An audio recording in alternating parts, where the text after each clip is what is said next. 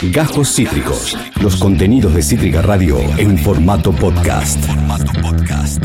Joyas del cine, el arte y la literatura cosechadas por Franco Felice en el Jardín de Franco.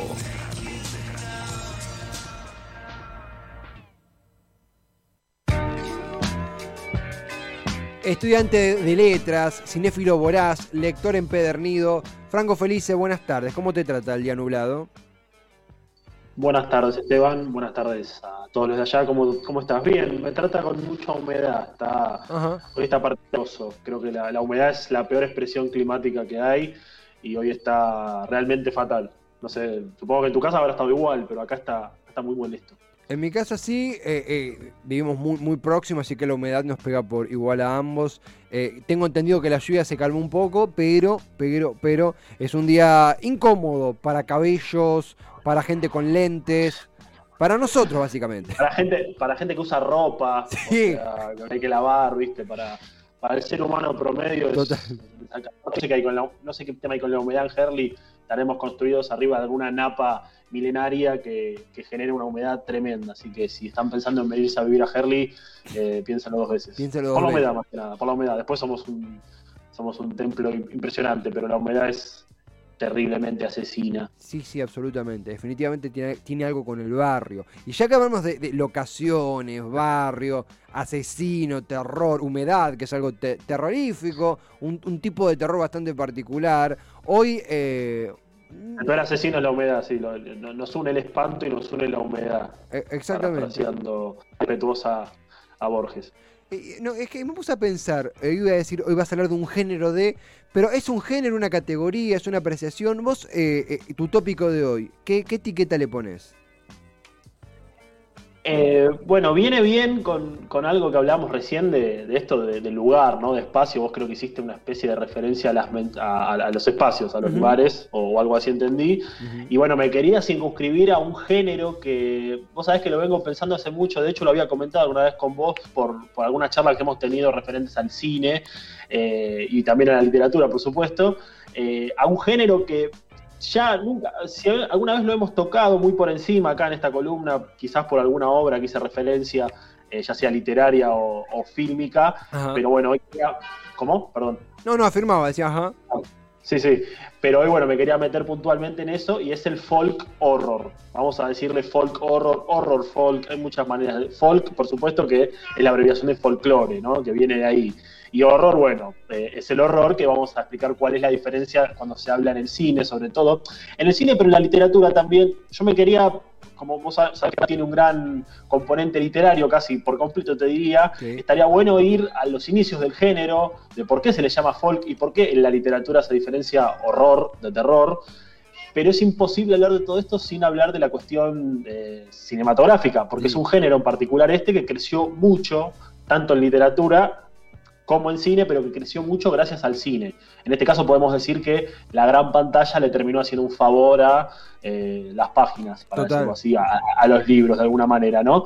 Y que bueno, hablando de todo lo que, lo que trae a este género, y que es algo que es un género que hoy en día podemos decir en pleno 2021, en pleno siglo XXI, podemos decir que está muy vigente, gracias a ciertas películas que algunas las hemos hablado y no todas están basadas en novelas, pero que eh, siguen manteniendo eso, esas características del folk horror, como te decía, que nada, lo hacen totalmente, eh, te diría, no, sé si moderno, pero vigente hoy en día. ¿no? Sí, se, se, comprende. Incluso películas, la vas a nombrar más, más, más adelante, doy, doy fe.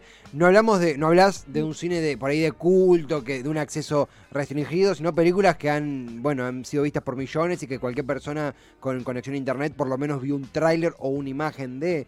Eh, eh, en, ese sentido, vos, sabés que la definición de folclore tiene un montón de lecturas, incluso creo que en todas las carreras de, las mal llamadas ciencias blandas se estudia una definición de folclore.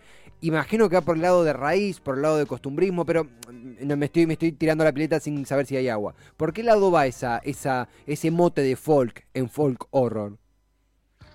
es un, es un, gran puente para empezar a hablar de justamente la etimología, ¿no? Porque si, si, hablamos del folk, en el folclore, sacando lo de horror, ¿no? Hablando del folclore, por lo menos de las costumbres, ¿no? Podemos hablar de la idiosincrasia. Y si hablamos de idiosincrasia, si hablamos de costumbres, en este género en particular, la cosa empieza a tener más sentido. Porque para entender por qué el folclore es tan importante y está tan eh, metido en este género, en el folk horror, tenemos que entender las principales características del género.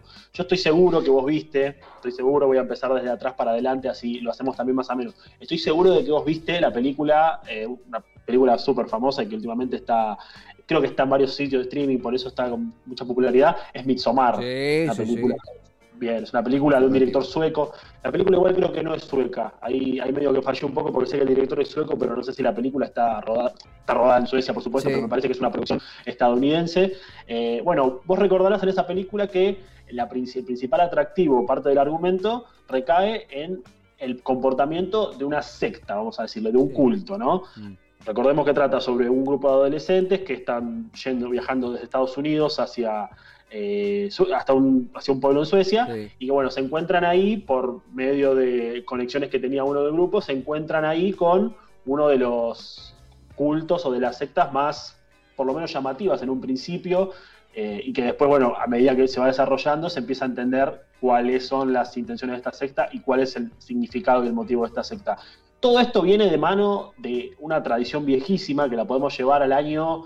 Podemos empezar a pensar, si nos ponemos realmente estrictos con lo que es el, folk, podemos irnos a la década del 20, cuando se, se, publicó un cuento de un autor desconocido, digo que es desconocido porque realmente es, una novela que ahora está en, patrimonio público, eh, se llama Haxan, que Haxan tiene un nombre latín, eh, es, difícil de pronunciar, incluso no sé si lo estoy diciendo bien, pero que es considerado hoy en día como la primera aproximación, la primera, el primer intento, si se quiere, de lo que es el folk horror. ¿Y por qué folk horror? ¿no? De vuelta con lo mismo, porque la, palabra es como que no termina de entenderse nunca y al día de hoy no se sabe a ciencia cierta la complejidad y quizás la, parte más eh, superficial es la que se ve del folk horror. ¿Qué podemos empezar a hablar de folk para dar a entender lo que es el folk horror, bueno, tenemos que entender que todo está visto desde la mirada de alguien, desde el punto de vista de un narrador, que es ajeno a todo tipo de creencias religiosas que no sean las cristianas. ¿Cómo es esto? Vamos a pensar que, por ejemplo, en una película o en una novela de folk horror, tenemos al personaje principal que termina, te diría que casi siempre, porque también es un género que tiene como las características bastante marcadas. Eh, termina siempre por accidente o por, eh, por movilidad propia, eh, yendo a parar, vamos a decirlo en criollo, en el medio de una secta, en el medio de un lugar, en el medio de un, generalmente son campos, tiene mucho componente rural, toda esta, toda esta característica del folk horror, en, una secta, en un campo donde en un principio es visto como una persona extraña, una persona ajena a esa religión, ajena a ese grupo, pero que es amigable. Y a medida que va ocurriendo, que se va desarrollando la trama tanto de la novela como de la película, vamos viendo que eh, esa gente, esa secta, ese grupo de personas que estuvo acogiendo a nuestro personaje principal, a nuestro protagonista, no es tan amable ni tampoco es tan normal como aparentan ser en un principio. Claro, Fran, incluso eh, em, en Midsommar es, interesantísimo lo que, lo que estás mencionando, se realmente uno aprende escuchando, porque en Midsommar la primera aparición de la, eh, de la comunidad era justo como una comunidad, digo, el rasgo, el rasgo sectario estaba medio disimulado o eh, puesto de una manera hasta tierna, curiosa, y a medida que evoluciona el, protagonista dentro, o la protagonista, perdón, y los protagonistas dentro de la aldea, pasa de ser una comunidad algo terrible por los rituales y demás, ¿no? Exactamente, claro, exactamente, porque aparte vos fijate que eh, la principal, digamos, más allá de los componentes que te decía recién, del tema del grupo, de la gente, el gran miedo y, digamos, lo que realmente causa ese terror, ese horror como, como te dije antes, en este tipo de, películas, en este tipo de, literaturas, eh, es el miedo hacia los cultos, ¿no? Hacia las sectas. Y es algo que realmente, si vos te pones a investigar, si, leemos un poco sectas o si vemos películas, podemos entender que no hay elemento sobrenatural más allá de lo que es la raza humana, porque son humanos contra humanos, pero que ese grupo de humanos eh, tiene, bueno, una, digamos, no una aversión, pero tiene como cierta eh, idea hacia lo que es la religión cristiana, porque en todos, pero en absolutamente todos los textos y las películas de folk horror en el que se, presenta esto, eh, ese grupo, esas sectas son anticristianos. Por eso uno de los principales componentes y características del folk horror es que ese grupo, esa masa de gente, como podemos dar el ejemplo de Midsommar, y ahora vamos a hablar de la siguiente película que estaban pasando recién, Fragmentos, son creencias pre-religiosas, son antes de la religión cristiana, que digamos que es la, religión más gruesa en, todo el planeta. Entonces, nuestro protagonista que está con eh, sus creencias religiosas, digamos, no voy a decir normales, pero cristianas, más convencionales, se siente chocada con este grupo que, eh, nada, insiste con esto de que Dios no existe, eh, con los sacrificios, con eh, los suicidios. Viste que en Midsommar, por ejemplo, hay un, momento en el que hay un suicidio programado. es como que son las principales características y que eso choca con el inconsciente o con, la realidad del personaje principal, que es cristiano o que es, no sé, podemos hablar de evangelista, y, y choca demasiado. Y aparte está ese, ese componente psicológico de que uno no entiende y que se pone un poco en el lugar del protagonista, uno no entiende cómo no ven que está mal lo que están haciendo. ¿Viste? Cuando vos le querés explicar algo a alguien y esa persona no te entiende y esa persona y a vos te da bronca, ¿viste? Porque le explicás, le explicás y un poco más te le querés decir, che, mirá, te lo estoy mostrando delante tuyo, ¿no, no me entendés? Bueno, esto es un componente importantísimo que ya se vio en las primeras novelas del género, en las primeras novelas del folk horror, eh, esa especie de desconexión de la realidad del grupo sectario con el, protagonista, por así decir, ¿no? Sí, sí, sí. No, es, realmente, a ver, el enfoque que vos decías, no, nunca, no sabía hasta que lo mencionaste, esto del factor cristiano, no es una cuestión de, cualquier tipo de forastero, sino el factor que uno imagina tiene un, rol histórico, una influencia histórica, y que también un poco esto de, ese hilo que vos propusiste de, atrás en adelante, demuestra algo que, que, que, celebro mucho que suceda, porque incluso el que, el que me presentó Midsommar fue Nacho Greso, que es el, nuestro columnista de cine que estaba hoy, digo, se va, la familia se va, se va conectando, em, empezás a desandar, ya los mencionaba los antecedentes de Midsommar, que también hay que decirlo, no, no es que fue obviamente la primera película basada en folk horror, sino que ya tiene películas, más allá de libros, que la anteceden, ¿no? Incluso nos mandaste algunas fotos y demás. En ese sentido, ¿cómo es el, andar del cine en ese aspecto? ¿Qué va incorporando? ¿Cómo va evolucionando el, el folk horror en la pantalla grande? Bueno, eso justamente para mí una de las partes más interesantes porque ya es meterse con un subgénero, porque el folk sigue siendo un subgénero incluso hoy en día del, del terror, porque si bien como te dije antes está en, una especie de popularidad, si se quiere, por Midsommar y por otras películas como La Bruja, The Witch, que es del año 2015, eh, siendo un poco, no te quiero decir de nicho, pero como que sigue teniendo sus, producciones a veces un poco más aisladas. Si vamos para atrás y tratamos de, encontrarle la, punta del ovillo, ¿no? Cómo empezó todo, podemos hablar de una película del año 71 que se llama eh, The Blood on Satan's Claw, algo así como La sangre en las garras de Satanás, por así decir, que no está basada en una novela, el director de la película contó que se, eh, la, influencia para escribir eso fue una recopilación de textos eh, digamos, contra un poco contra la religión puritana, textos anónimos que, que, habían circulado en Inglaterra a principios de la década del 50, y que, bueno, como que le dieron un poco el molde a lo que es esa película, que, insisto, es una película que tiene muchísima... Yo la vi recién el otro día porque sabía que era como una imprescindible del género y la, y la quería ver, eh, y es una película justamente de como un poco que instala, si se quiere, lo que es eh, las características del folk horror.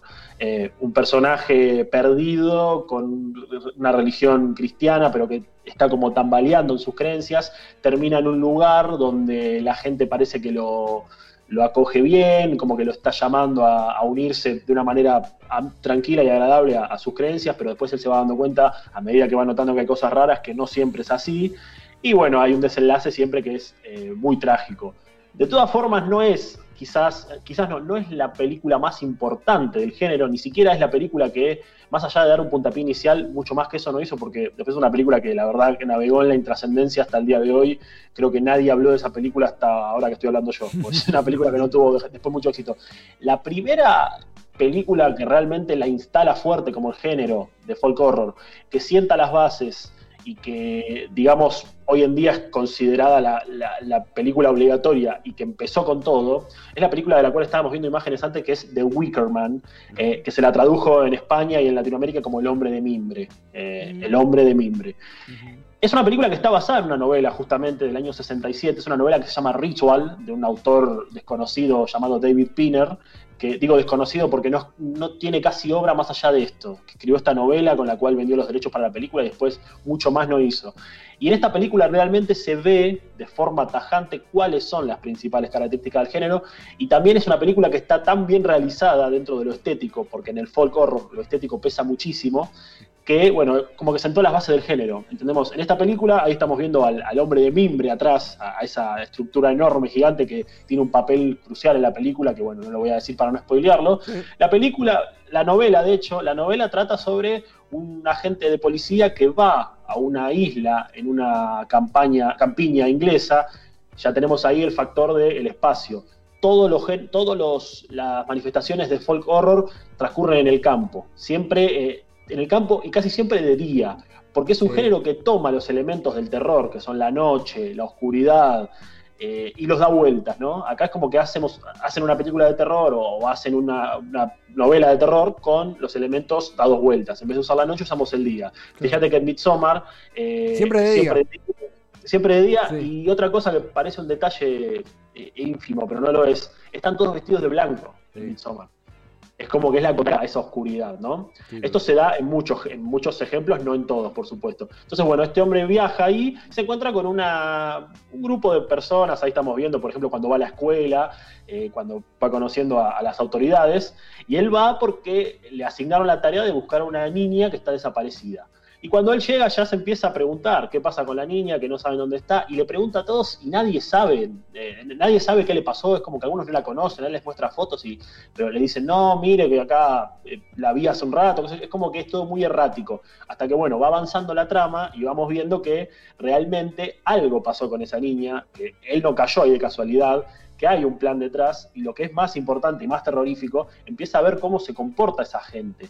Y ahí eh, estamos viendo justamente imágenes que para mí son las partes más terroríficas, te diría. Empiezan a salir todos con, por ejemplo, con máscaras de animales para darle como más fuerza a esta idea de lo ritualístico, ¿no? Vos podés ver ahí a, todos los habitantes de, esa, de ese pueblo vestidos como animales, bailando, haciendo una especie de ritual, como te decía antes, de hecho la novela se llama Ritual, eh, y es como que se manejan de una manera que para este personaje nuestro no solamente es, no solamente es aterradora, sino que es desconocida. Y está también muy marcada esa idea, eh, casi ya llegando a lo psicológico, de cómo uno trata de explicar o trata de entender lo que no comprende, porque va más allá de sus creencias o va más allá de, sus costumbres, y es como gritarle al vacío, ¿viste? Porque en la película y tanto, más en la novela también, en la novela él como que se planta delante de ellos cuando están buscando a la, a la niña y les dice un poco, ¿viste? Como estamos buscando una niña que se perdió, acá nadie se da cuenta de nada, acá, y la gente le da explicaciones que son nada, poco menos que idiotas, porque no es que son idiotas ellos, es que son parte de un culto, son parte de una secta que no comprende lo que comprende esta gente. Y parte, de ese, y parte de ese miedo a lo desconocido es quizás una de las bases principales de, eh, del folk horror, ¿no? Que para terminar de redondear un poco el, concepto de folclore, ya explicamos lo que es el folk, ya explicamos por qué tiene esa etimología de folclore, porque tiene que ver con las creencias, tiene que ver con la tradición de un pueblo. Entonces, eh, tenemos elementos muy puntuales para hablar de este género. No solamente eh, la cuestión religiosa, la cuestión precristiana, eh, la cuestión del grupo, la cuestión de la secta, porque aparte yo pienso, y esto lo, pensaba el otro día después de, volver a ver The Wicker Man, que la había visto hacía muchos años, pensaba que no hay nada quizás más terrorífico o más eh, o que genere más escosor que lo desconocido, ¿no? Entonces es como que ya pensando en eso podemos, si querés podemos retrotraernos a Lovecraft cuando hablaba de horror cósmico, que si bien no tiene nada que ver con el folk horror, tiene que ver con el terror a lo desconocido. Nosotros solemos temerle a lo que no entendemos. Imagínate si nos pasa a nosotros en la vida cotidiana, pensemos en un personaje que está en una isla en el medio de la nada con un grupo, un grupo no, un pueblo de personas con creencias que invocan rituales, que se visten de animales, que hacen sacrificios, bueno, es como ese miedo a lo desconocido como que está muy acrecentado, ¿no? Y, también, eh, Fran, algo que pensaron, porque esta escena de eh, del hombre de mimbre, de Wickerman, cuando habla de la niña es similar spoiler alert, spoiler alert, la reacción de, los jóvenes cuando ven suicidarse a los dos ancianos en, Midsommar, que es una escena super gráfica. Y también hay un tema de, eh, de Wickerman, la verdad, eh, la voy a torrentear porque me parece una premisa interesantísima para completar el cuadro de Midsommar. Pero por lo que veían en el tráiler y por lo que vi en Midsommar, hay una interpelación a una sensibilidad muy fuerte porque hay crimen, hay sangre, hay tripas, hay intimidad, hay sexo. Digo, no es una cuestión de exploración urbana que el tipo va alumbrando y los descubre, sino que, por lo que entiendo, es interpelado en todas sus fibras por estos, estos desconocidos. Es interpelado, totalmente, sí, es interpelado de todas formas y aparte con, digamos, con ejemplos muy extremos. Nosotros podemos hablar del suicidio asistido que vemos en Midsommar, es un suicidio doble aparte, y, esa reacción de, los, de los visitantes, vamos a decir entre comillas, de los normales, esas reacciones para con los, los del pueblo, son realmente extremas. Y en The Wickerman esto también se ve quizás más del lado de que estamos hablando de que la víctima o de que sí, el principal... Eh, digamos, la, principal cuestión de la duda recae en una niña, ¿no? El, nuestro protagonista, el que ahí vemos, no puede entender cómo la gente no eh, se, se, enloquezca o se ponga en marcha para buscar a una nena que está perdida. Y él, de hecho, como dice, hay una escena, que la película, por cierto, la recomiendo enormemente. La película de la novela también. La novela es muy cortita, pasa que es muy difícil de conseguir. Yo la tuve que leer en, PDF, cosa que no recomiendo. Pero, pero de todas formas, la novela es muy buena. Y bueno, por supuesto que indaga muchísimo más en un montón de cuestiones que, de todas formas, la pantalla grande lo supo llevar muy bien. Puedo decir que es una gran adaptación. Y eso eh, estoy como obligado a decir lo que te dije antes, ¿no? Que es un género literario, el folk horror, al que, que le debe mucho al cine, porque el cine lo hizo lo hizo popular en gran medida. Las novelas de folk horror se siguen editando, si bien tuvieron como ya su época de oro. Eh, si no fuese por el cine, y si no fuese por The Wickerman, te diría, eh, quizás que no tendríamos hoy desde Midsommar hasta The Witch, como hablamos antes. Eh, es como vos decías, ¿no? Hay una interpelación muy directa a la sensibilidad y a los sentimientos y son siempre con cosas que en nuestra sociedad, si queremos, en la sociedad, abro comillas de vuelta. Tengo a la perra atrás caminando, creo. Sí, se ve tierna, se ve ah, tierna. Está, dando vueltas, se subió a la mesa, disculpen. No pasa nada, eh, está, está, escuchando. Como dije, animales, ¿viste? Se, sí, llamó la atención. Eh, nada, son sensibilidades muy fuertes y que a nosotros. es como que es muy directo, ¿viste? Porque nos enteramos, ya te digo, o de un suicidio asistido o de la desaparición de una menor. Bueno, para nosotros es tremendo, es terrible, hay que solucionarlo. Para esta gente es como, bueno, es parte del ciclo de la vida, es parte del sacrificio que tenemos que hacer, ¿no? O más o menos por ahí va eh, sí, la, premisa. Como te decía antes, es el gran miedo a lo desconocido. A lo desconocido que ese miedo a lo desconocido se ve tanto en, las novelas como en las películas. Yo mientras pensaba todo esto, me acordaba que hace un par de semanas hablamos de Shirley Jackson, y de, la escritora, y yo mencioné un cuento que se llama La Lotería. Bueno, en la lotería hay quien dice que se puede empezar como a, asomar o a divisar un poco eh, cierta influencia del folk horror, porque recordemos que la lotería también tiene un argumento que es muy parecido a esto de las sectas, porque trata justamente de un pueblo bastante sectario, bastante cerrado, que tiene una vez al año eh, un juego, un ritual, que es justamente la lotería, que consiste, spoiler alert, en un sacrificio. Entonces es como que también está esa idea ya en la literatura, ya la literatura obviamente que es la que lo funda, el folk horror, pero eh, en, en, Shirley Jackson también hay como cierto resabio de, del folk horror, podría decirse que, es una, una de sus patas, podríamos hablar, ¿no? Eh, esta radiografía que has hecho del folk horror, la verdad, es, es una, un incentivo, hay incentivos para la lectura, obvio, y este también se complementa con el incentivo para el cine, digo, eh, encontrar una película hoy, como es el caso de Midsommar, es por ahí más fácil, pero de Wickerman eh, también, El hombre de mimbre también, porque hoy se torrentea y está, y es una, una más que una película que lo es, es una pieza para entender la construcción de un género que vos describías. Les recomiendo, les recomiendo, perdón la interrupción, porque ha, habido dos errores con esto. De Wickerman, la versión original, que es ah. del año una remake que se hizo en el 2006 con Nicolas Cage, que es muy mala, es realmente muy, muy mala. Eh, no porque esté Nicolas Cage, que será simpático, nos cae bien a todos, pero es un pésimo actor. Eh, pero, no, realmente la, película original es, la que está muy buena. Y como ya te dije, por supuesto que hay, eh, digamos, es como la que sentó las bases de, este género, que ya te digo, le podríamos decir un género que es como que la literatura tiró la primera piedra y el cine se encargó de explotarla, de reventarla, y bueno, al día de hoy eh, tenemos muchos ejemplos. Total, ha sido la verdad que un recorrido formidable, Franco. Eh, yo cuando presentaste la, columna sabía que iba a ir por este lado, que explicar un género, imagino, es una tarea ardua y lo has hecho de una forma didáctica, al botín y profunda al mismo tiempo, lo cual es flor de desafío. Eh, me, queda, me queda pendiente y con muchas ganas, porque no, ni, siquiera es pendiente, con ganas de ver eh, The Wicker Man, El hombre de mimbre, y también recorrer lo que son las páginas, no solamente lo, audiovisual, sino también lo que uno recorre con este género que se ha retroalimentado. Cine y libro se han retroalimentado para mantener hoy vivo al folk horror, ¿verdad? Exactamente, y hay también, si, me permitís eh, decirlo, hay, hay un par de títulos como para pensar, eh, un poco también para profundizar lo que es el folk horror. Y lo bueno, uno siempre cuando habla de cine, eh, hoy en día es como que cuanto más cerca estés de la película, cuanto más fácil sea acceder a la película, como que más ganas le dan a muchos de verla, porque viste, no queremos buscar, a veces no queremos bajar y todo eso. Mm. Hay algunas películas que, son modernas, te diría, son, son de, esta, de esta época, que son grandes ejemplos de folk horror. Si me permitiste, las quería recomendar. Por favor. La primera que se me ocurre, que es, una producción independiente eh, de bajo presupuesto, pero que la verdad yo la, vi el año la vi el año pasado cuando comenzaba la cuarentena y me encantó. Es una película que se llama El Apóstol, está en Netflix.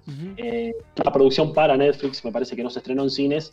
Eh, es una película realmente muy fuerte, ya es un folk horror más tirando al gore, te diría, porque tiene escenas de tortura muy, muy profundas, tiene escenas de violencia muy gráficas, es una película que eh, no es de Wicker Man o Midsommar, que si bien son películas violentas, sobre todo Midsommar, Midsommar es como que son, las escenas violentas son bastante aisladas, ¿viste? O son, son aisladas, pero son, son fuertes, son significativas. Bueno, esta película, El Apóstol, es del 2018, es bastante cruda, es bastante fuerte, así que nada, aviso con discreción porque es una película que por ahí si no estás muy acostumbrado a lo que es el gore, te puede marear un poco, eh, porque tiene, es, digamos, no, no, utiliza metáforas la cámara y aparte va al hueso con todo. Esa es una.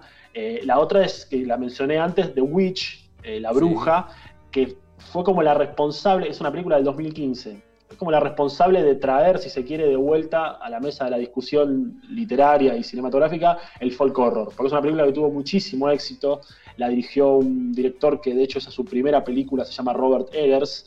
Dirigió The Lighthouse después, la película El Faro, que es la recomiendo absolutamente. Bueno, eh, dirigió esta película de Witch con la protagoniza esta chica que es la de Gambito de Dama, que siempre me sale mal el nombre pero sé que creo que es argentina, no sé, algo así. Anna Taylor Joy. Eh, es ella misma. Bueno, ella protagoniza eh, The Witch y también es una película con un. Es un folk horror. Quizás con un ciertos retoques, ¿no? Porque, bueno, está también el tema del satanismo, de la religión, del, pueblo, de, lo campestre. Recordemos que todo esto siempre ocurre en el campo, no hay folclore en la ciudad, no hay folclore en la playa, no, no, el folclore es siempre en el campo porque justamente de ahí están las raíces, ahí está el pasado, ahí está lo que se aferra a, las tradiciones de las familias, de las familias inglesas sobre todo, o de, Europa. Entonces, eh, el escenario acá es crucial, o sea, es determinante. No puedes filmar una película de folk horror en Nueva York. Claro. O no puedes hablar de una novela de folk horror en Manhattan. No, no, tiene que ser en el campo, tiene que ser un lugar aislado. Eh, bueno, y tiene que estar presente el culto, todo eso. Lo que también lleva a tratar de de despejar una duda que a mí me había, me había agarrado cuando empecé a, pensar en esto. Eh, no todo lo que ocurre en el campo es folclore. O sea, por supuesto que no, ¿viste? porque si no podríamos decir que La Masacre de Texas, que es una película que el 80% transcurre en el campo, en los campos de Texas, es folk horror y eso es un error garrafal. Eso está totalmente mal, porque ahí no nos interesa, ahí nos interesan otras cosas de los personajes y del villano.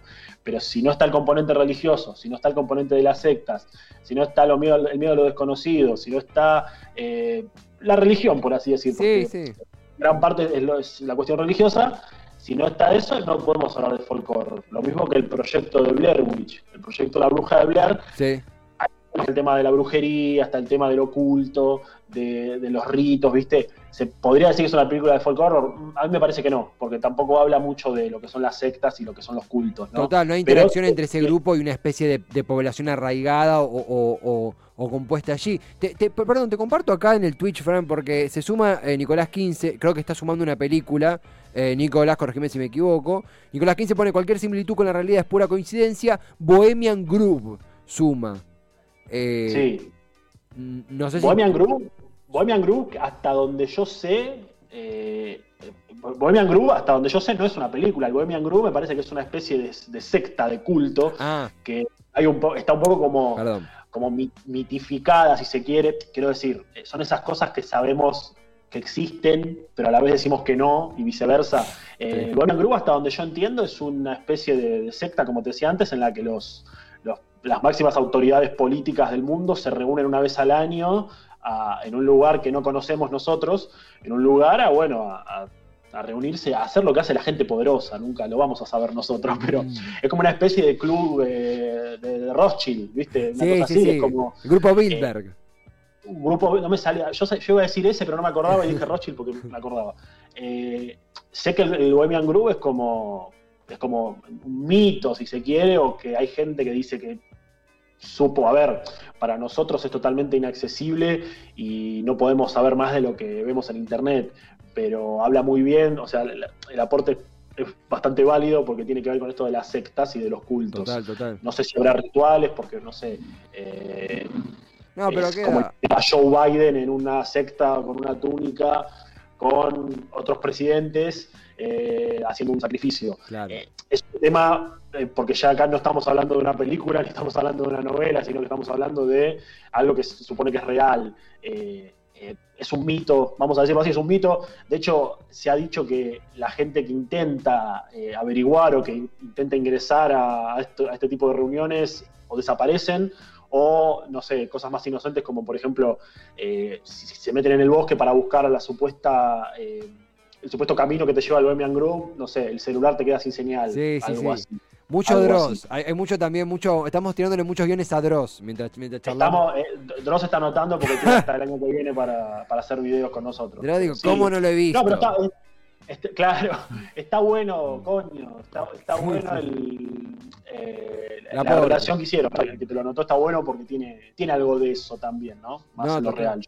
Yo metería a investigar sobre Bohemian Groove porque ya tengo mis problemas, así que no. No, no, la, verdad que- que no nos vamos a arriesgar en esa, pero insisto, ha sido una guía para abordar, para una vez que nos sentemos ante un libro o una película de- del legado, del género de, eh, de folk horror, poder tener esta guía nos ayuda a disfrutarlo mejor, básicamente, y a entenderlo y a conversarlo mejor, a disertarlo mejor. Franco, la verdad que un espectáculo se copó de Twitch, eh, se disfruta, se aprende, y de una manera muy simple y profunda nos llevaste a conocer sumamente, de manera precisa y sumamente interesante, de qué va el folk horror. No tengo más que agradecerte. Bueno.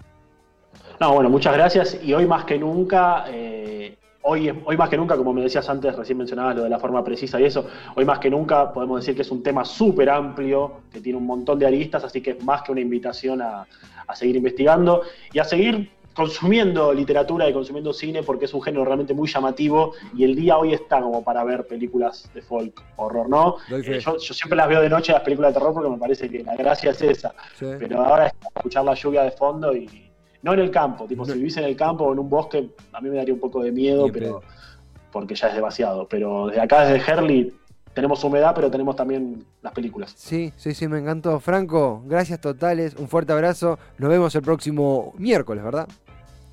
Nos vemos el próximo miércoles. Bueno, un abrazo a vos y a quien esté en la operación, que está Ian, me parece. Y nada, un abrazo a ambos y un placer como siempre. Nos vemos la semana que viene. Hasta la semana que viene, estimadísimo. Franco, feliz. Mira, llegan más mensajes a Twitch. Estudiante de letras, lector empedernido, cinéfilo Brás, folk horror, guía para el folk horror por Franco Feliz. Acabas de escuchar Cajos Cítricos. Encontrá los contenidos de Cítrica Radio en formato podcast en Spotify, YouTube o en nuestra página web.